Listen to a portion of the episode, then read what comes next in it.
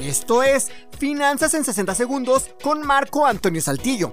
Cuando nos acercamos a una entidad financiera para solicitar un crédito, una de las principales cosas, quizá la principal, que debemos revisar es la tasa de interés. De la misma forma, las instituciones financieras deben revisar y saber a la perfección cuál es la tasa de interés de referencia. La tasa de interés de referencia es la tasa de interés que les cobra el Banco Central a todas las instituciones bancarias cuando el Banco Central les presta dinero. Cuando la tasa de referencia es baja, los bancos pueden pedirle prestado al Banco Central y así prestar ese dinero a sus clientes. Por el contrario, si la tasa de referencia es alta, los bancos comerciales le pedirán prestado poco dinero, lo que significa que la cantidad que presten a sus clientes disminuirá y será más cara. Como la principal causa de la inflación, más no la única, es el exceso de dinero en la economía, al haber menos dinero disponible, se podrá combatir a la inflación.